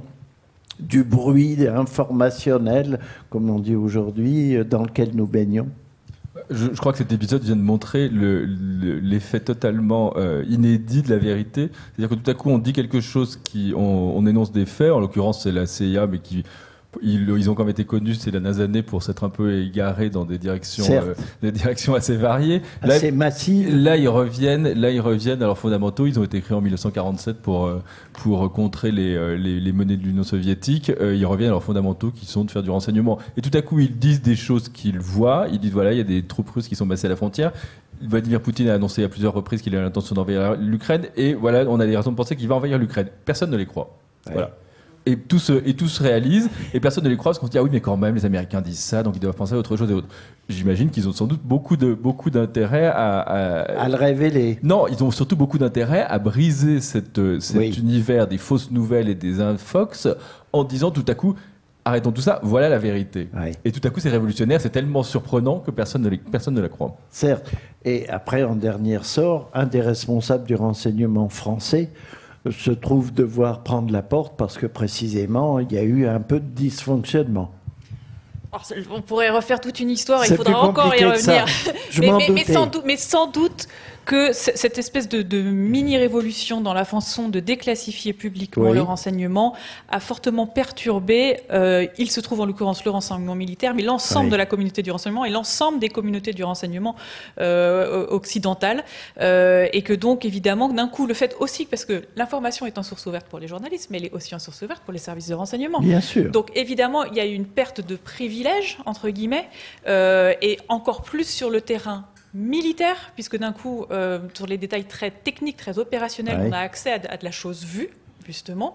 Et donc, effectivement, cette perte de privilèges, comment l'intégrer? Il se trouve qu'il était nommé il y a seulement huit mois, et que pour plein d'autres raisons qu'on ne va pas tout détailler ce soir, sans doute à un moment, ça a été la goutte d'eau qui fait déborder le vase, mais ce n'est pas la seule raison. J'entends.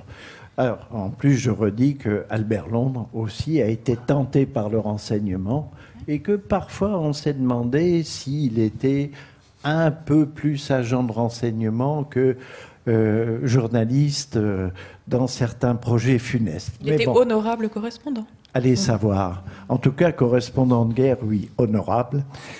Alors, n'hésitez pas, vous avez certainement plein de questions à poser. Il y a un monsieur là-bas qui a levé le bras. Ah oui, ok, d'accord. Euh, bonsoir, merci pour vos témoignages. Euh, j'aurais deux questions. La première, vous avez justement parlé du rôle des fixeurs sur le terrain. Euh, en quoi est-il pénalisant pour un reporter de guerre de ne pas connaître le terrain en question? Je crois, Emmanuel, vous avez parlé du fait que c'était la première fois que vous mettiez les pieds en Ukraine. En quoi ça peut être pénalisant pour votre, vos reportages, pour vos travaux? La deuxième question que j'aurais souhaité vous poser, je crois, vous me dites si je me trompe, mais qu'il y a eu un mouvement assez inédit avec cette guerre euh, de journalistes indépendants assez inexpérimentés dans la profession de reporter de guerre qui, se sont rendus en Ukraine, qui ont décidé de se rendre en Ukraine. En quoi est-ce pénalisant? Est-ce que quelles, peuvent être les conséquences pour le métier de journaliste? On a parlé de la vérité. Euh, est-ce que ça peut avoir des conséquences sur le métier de journaliste? Et qu'est-ce que vous en pensez par rapport à cette désquisation du métier?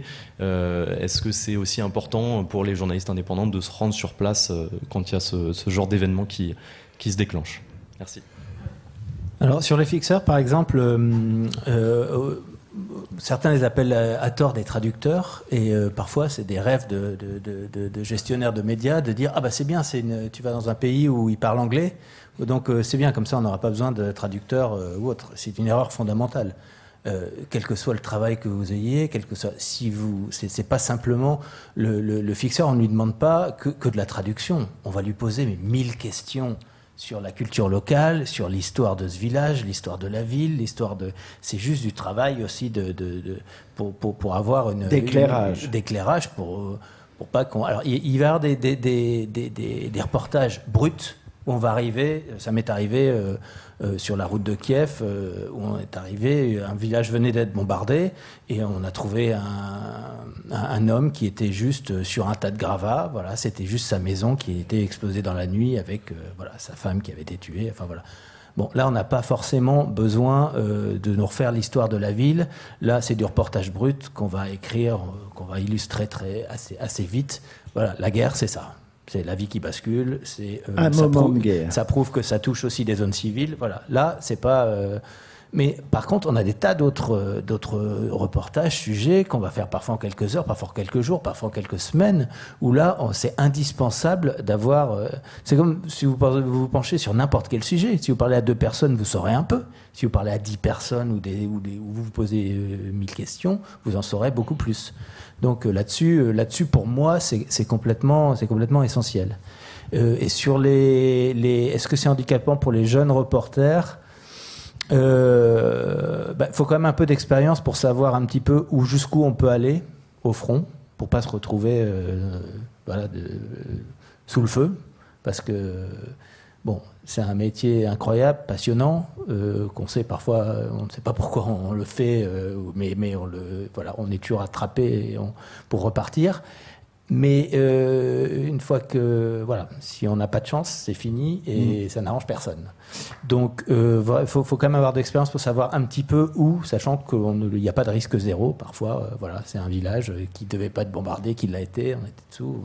Voilà, et le manque de chance existe aussi. Mais sur les, ça ne veut pas dire que les jeunes reporters peuvent pas y aller. En plus, je, je trouve, moi, que sur un terrain comme l'Ukraine, c'est assez, on a des gens qui sont quand même assez assez euh, occidentalisé pour les jeunes qui parlent un peu anglais, donc euh, qui peuvent quand même, euh, voilà, c'est un terrain sur lequel on peut y aller. On peut aller même quand on est jeune et expérimenté, pour, pour, le peu qu'on soit un peu prudent. Et d'ailleurs, il n'y a pas eu, par rapport au nombre de milliers de journalistes qui s'y sont rendus, il y a eu très peu, de, très peu de victimes, très hmm. peu de morts. Adrien, tu as vu comme ça arriver beaucoup ces jeunes qui tentent en quelque sorte leur chance, le destin sur un théâtre d'opération? À chaque conflit, et c'est normal, et enfin, c'est comme ça que les, on n'a jamais d'expérience avant d'en avoir, euh, on a tous commencé un jour, et, euh, et, oui, le fait de pouvoir aller en Ukraine en train ou en, ou en, bus, ça facilite les choses, mais on avait vu ça en Syrie aussi, au début du conflit en Syrie, beaucoup de journalistes, en Libye aussi, dans le moment des révolutions arabes. Je pense que chaque génération de chaque guerre a une nouvelle génération de journalistes euh, qui se lancent et, euh, c'est quelque chose qui s'apprend sur le tas. Euh, l'expérience, elle ne sert pas forcément, l'expérience d'un conflit ne sert pas forcément pour le suivant. Et je pense que c'est plutôt un, renouvellement et, mmh. une sorte de, et les il y a une, toute une passation. Personne ne, personne ne se préoccupe de savoir si vous êtes sur le terrain, personne ne se préoccupe de savoir si vous êtes indépendant ou pas, si vous, êtes, si vous êtes jeune ou vieux, si vous êtes. Il y a une solidarité ou juste que vous êtes en train de faire le même travail au même endroit. Donc pourquoi est-ce que ça ne paraît pas être un critère de savoir si, euh, si vous avez... Certes, c'est un critère après quand les choses vont mal.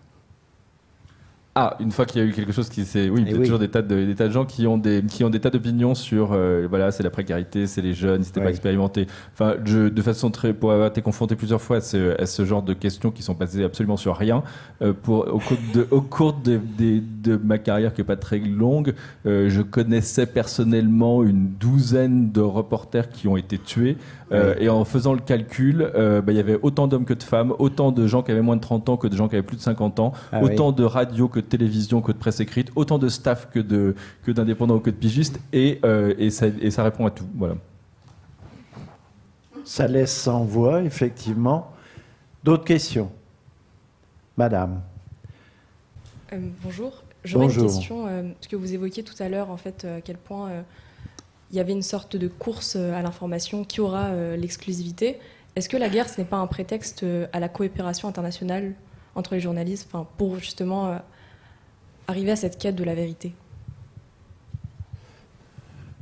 Élise en tout cas, euh, je ne sais pas si c'est un prétexte, mais on voit un certain nombre d'initiatives collectives se mettre en place. Il me semble que ce n'est pas totalement une nouveauté, que c'est une tendance plus générale depuis, moi je dirais, euh, cinq ans mm. sur un certain nombre de thèmes.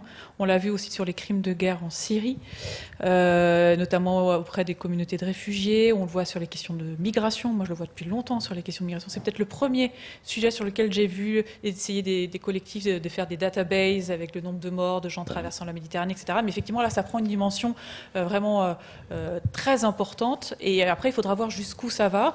Aujourd'hui, ça passe beaucoup par les communautés, les fameuses communautés d'Ozinter dont je parlais.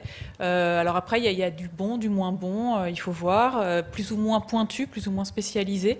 Euh, mais c'est intéressant et effectivement, justement, le but est d'essayer d'avoir un peu plus de, 360 que ne le permet l'exercice de la chose vue ou l'exercice euh, de desk plus classique. Donc ça complète utilement, il me semble.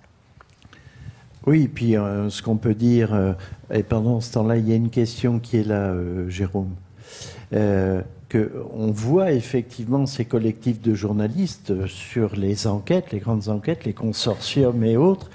Et ça, je trouve ça remarquable parce que ça montre que ça va au-delà des égaux ou des boutiques et qu'on est capable de s'associer parce qu'il y a un projet euh, d'une vérité dévoiler. Euh, c'est quand même quelque chose de très remarquable depuis effectivement 5 ans. Ce qui est intéressant, c'est que là, ça se fait en plus sur du temps réel. Je oui, trouve ça pas mal. Alors qu'il y a une tendance sur un certain nombre de thèmes à se retrouver à mouliner des databases qui dataient d'il y a 10 ans. Euh, et je pense que c'est bien là si on arrive à mettre ça en place sur vraiment du, temps réel avec une, arriver à arriver à des analyses, des conclusions un peu plus rapides. Ouais.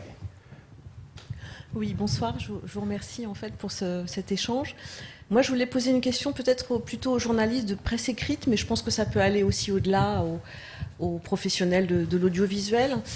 Qu'est-ce qui, selon vous, euh, est-ce que vous avez déjà été confronté à cette expérience de l'indicible, c'est-à-dire de quelque chose que vous ne pouvez pas raconter, que vous ne pouvez pas écrire? Et je me demandais, en vous écoutant aussi, euh, est-ce qu'il n'y a pas parfois pour vous, quand vous êtes sur le terrain, quand vous revenez du terrain, justement, une difficulté du retour pour témoigner? Voilà. Alors c'est une question pour vous quatre. Marion C'est une très bonne question. Euh, je pense que l'indicible, il y a un niveau de, vie privée qui, sur lesquels on peut avoir éprouvé une forme de, gêne. Là, les, exemples qui me viennent en tête ne sont pas liés à des terrains de, guerre, mais je trouve que le, respect de, la douleur et de l'intimité exige parfois une retenue euh, naturel, quoi.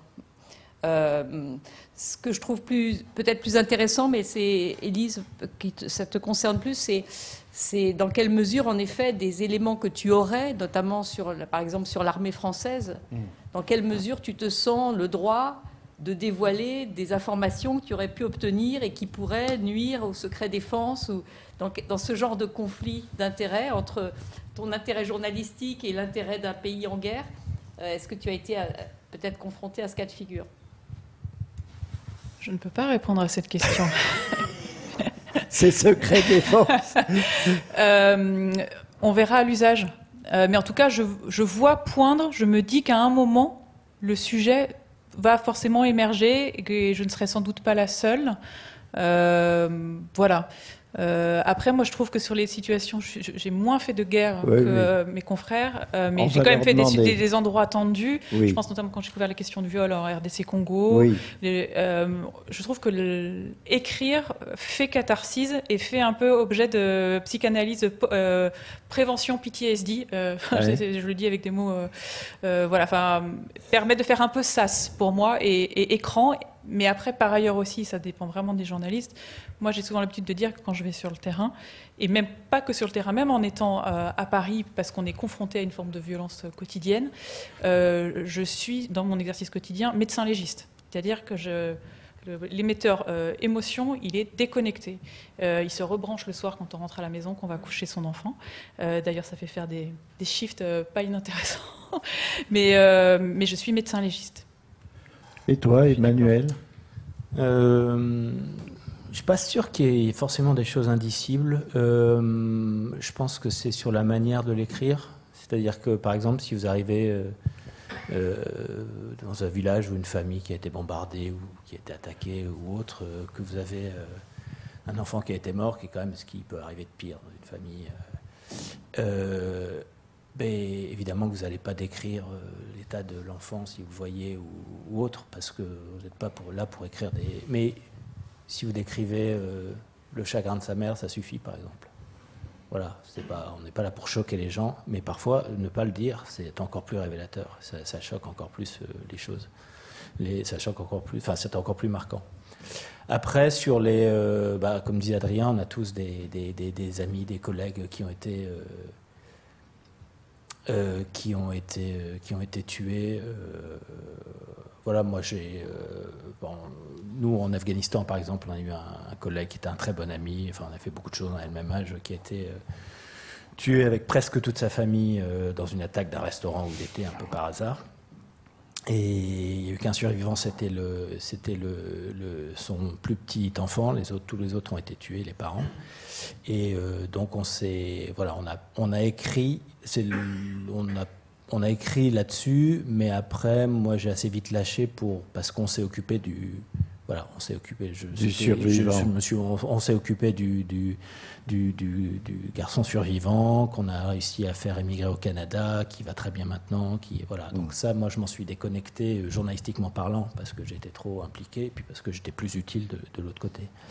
Après, sur le, ce, que, ce dont parlait Elise, le PTSD, c'est-à-dire le syndrome post-traumatique, c'est-à-dire euh, voilà, quand on vit des situations choquantes, pas simplement les journalistes, mais n'importe lesquelles, on a beaucoup parlé avec les attaques du, du Bataclan et autres, quand on vit des scènes choquantes, et que ça reste gravé un peu euh, à l'arrière du cerveau. Si ça vous intéresse, il y a un, très bon euh, livre qui a été écrit par notre collègue et confrère préalablement directement Jean, et également Jean-Paul Marie, qui s'appelle Sans blessure apparente, qui est sur le syndrome post-traumatique. Il explique très bien comment vous, êtes, vous allez voir quelque chose, une scène choquante, euh, voilà, un corps en lambeau, je ne sais quoi. Vous n'avez pas forcément réalisé sur le moment, mais ça va se graver à l'arrière de votre cerveau comme ça et puis ça va rester caché. Et puis à un moment, euh, bah, quelques semaines, quelques mois après, eh ben, vous allez moins dormir, euh, vous allez être plus irritable, vous allez avoir des comportements un petit peu...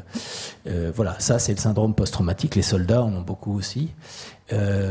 Voilà, et moi le fait d'avoir lu ce livre assez tôt et rencontré Jean-Paul assez m'a assez sensibilisé là-dessus. Je pense pas avoir été victime. Ça m'a appris, par exemple, quand on va sur une scène d'attentat, eh ben, on va faire le minimum pour euh, voir, pour, euh, voilà, pour prendre des, notes sur ce que on va, on, va regarder un petit peu, mais ça sert à rien de regarder trop, ça mm. sert à rien de regarder, euh, de s'apesantir sur des enfants. Il faut juste prendre le minimum et, et, passer à autre chose, de quoi faire son boulot, mais éviter de donner à notre cerveau l'occasion de voir ça, pour se préserver soi-même. Voilà, donc c'est des, des, choses auxquelles on n'échappe pas forcément, mais voilà, c'est des choses qu'on a avec les, enfin, quand on est un peu, euh, quand on a la chance d'être informé, on arrive à, voilà, à essayer d'atténuer. Adrien, cette réalité-là de la violence, de la capter, de revenir avec, euh, euh, parfois d'avoir du mal à la décrire et de vivre avec?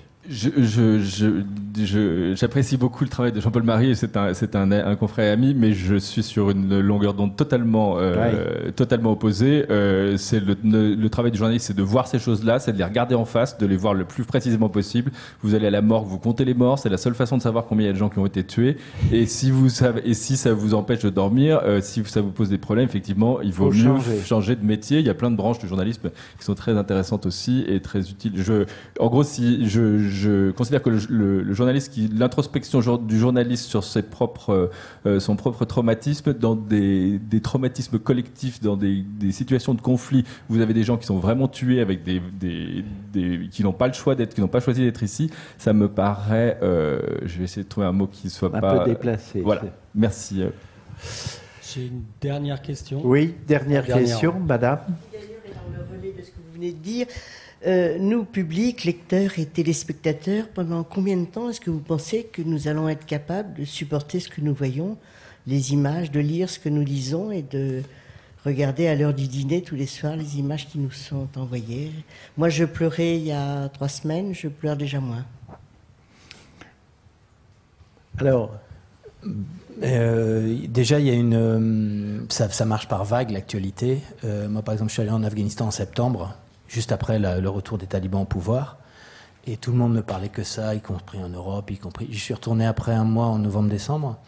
Et on voit déjà que l'intérêt s'était euh, largement atténué. Donc c'est vrai qu'il y, a une, à la longue, je comprends euh, totalement que les gens veuillent passer à autre chose. Je comprends aussi le côté anxiogène euh, de, de, tout ça. Est-ce que voilà, c'était encore plus quand il y a une guerre en Europe où on pense que tout va s'effondrer du jour au lendemain, euh, ou quand on évoque des choses, euh, voilà, des, quand on commence à parler de nucléaire ou autre, c'est vrai que c'est vrai que parfois on est un peu piégé parce que euh, il y a une surenchère politique là-dessus et que voilà, on répercute les déclarations. Des, mm. des, dirigeants politiques, mais qui ont intérêt, eux, à, voilà, à pousser leur, leur, intérêt et, et quitte à, à, à, rendre ça un peu anxiogène pour les gens. Et nous, on est un peu au milieu et c'est pas. Euh, voilà, c'est pas, c'est pas, c'est pas une position. Enfin voilà, on, on, essaie, on essaie de faire de notre mieux, euh, mais c'est sûr que en plus maintenant, on est complètement assailli, on passe son temps à, mm. regarder l'actualité ou autre. Je sais que c'est, c'est, c'est je pense que c'est difficile pour nous de nous y retrouver dans cette masse d'informations. Je pense que c'est très, c'est compliqué pour pour vous, pour les gens aussi, et d'une manière générale, d'avoir tout ce flot d'informations et, de devoir trier. En tout cas, il y a une honnêteté, euh, je pense essentielle, sachez-le, Madame, euh, des médias que vous pratiquez, j'en suis sûr, et euh, dont les quatre personnes qui sont ici sont euh, ce que je veux dire, c'est que ça n'est pas un, euh, comment dire, l'idée d'une ressource qu'on administrerait, on administrerait le soir pour le but d'une, d'un audimat grandissant, nauséeux, forcément nauséeux, ou à la vente. Mais oui, c'est une question qui se pose. J'entends. J'entends. Alors, je pense que nous allons. Le problème, c'est que je pense que ces émotions qui vont et qui viennent font partie de la, de la stratégie des, dirigeants. C'est-à-dire qu'ils ont elles ont une, vous avez une influence. Votre émotion a une influence sur la manière d'agir des, des dirigeants qui décident ou non d'intervenir plus ou moins euh, de telle ou telle manière dans la guerre. Et, la fatigue de votre émotion peut aussi euh, jouer en faveur, en défaveur, je ne sais pas, d'un de tel ou tel. de tel ou tel règlement ou d'une manière mm. de régler la guerre. Je mm. pense que maintenant, en effet, par le, fait que l'information est, si présente partout et omniprésente, l'opinion publique est d'autant plus importante. Et, je pense que si, oui, si les Américains se sont décidés à intervenir, si, euh, si nous, sommes dans ce conflit, c'est évidemment parce qu'il est visible et parce qu'il y a des émotions en jeu, de des opinions publiques qui peuvent... Euh, euh, qui peuvent, euh, qui, qui, ont leur poids, leur poids électoral dans un sens ou dans un autre d'ailleurs. Absolument. Donc euh, c'est forcément intéressant et très juste ce que vous dites. Il y a, il y a cette usure, il y a cette fatigue et en même temps une réalité dont on ne peut pas considérer qu'on peut tourner la page. Non. Sous prétexte que. Parce que notre métier consiste précisément à informer et donc encore et encore dire ce qui est en train de se passer alors, juste avant de nous quitter, bien sûr, moi je ne peux pas faire autre chose que de citer Albert. Euh, ces quelques phrases, Londres les écrit au moment où les images ont été tournées là. Nous gagnâmes rapidement un village, il était mort. Toutes les maisons scalpées. Les boulets traversant l'église avaient jeté l'ostensoir sur la place. Nous pensions être seuls dans ces décombres, et un paysan sortit d'une ruine. Il était solide et vieux. Sa commune fut occupée quatre jours par les ennemis. Avant de se retirer, poussés par l'approche des nôtres, en hâte, ils mirent le feu. Ce n'était rien. Une heure après, les obus arrivèrent, ils creusèrent partout de grands entonnoirs. Partout, partout, oui, monsieur, et le maire, je demande, ben c'est moi. Dieu veuille qu'il comprît l'admiration de notre silence. Les obus n'arrivaient plus maintenant jusqu'ici, ne tombaient pas loin. Nous en entendions nettement les sourds éclatements. De côté, après quelques marches, nous aperçûmes leur traînée. Au-dessus des champs, il semblait de petits ponts de fortune transportant la mort d'une colline à l'autre. Il était six heures du matin. C'est bientôt pour une telle œuvre. Je vous remercie beaucoup de nous avoir accompagnés.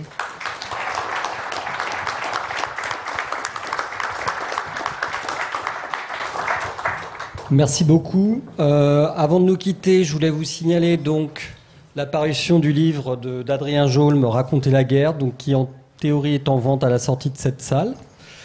J'en profite car la BPI est avant tout une bibliothèque pour vous signaler euh, le livre d'Élise Vincent qui est disponible à la bibliothèque La Vague, celui de Marion sur Merkel.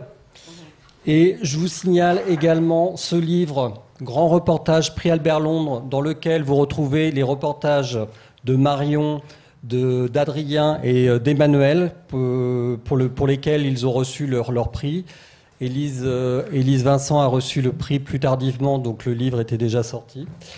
Euh, sur notre site internet, vous trouverez également une sélection d'articles euh, de nos quatre invités sur leur prix Albert Londres et sur des articles plus récents.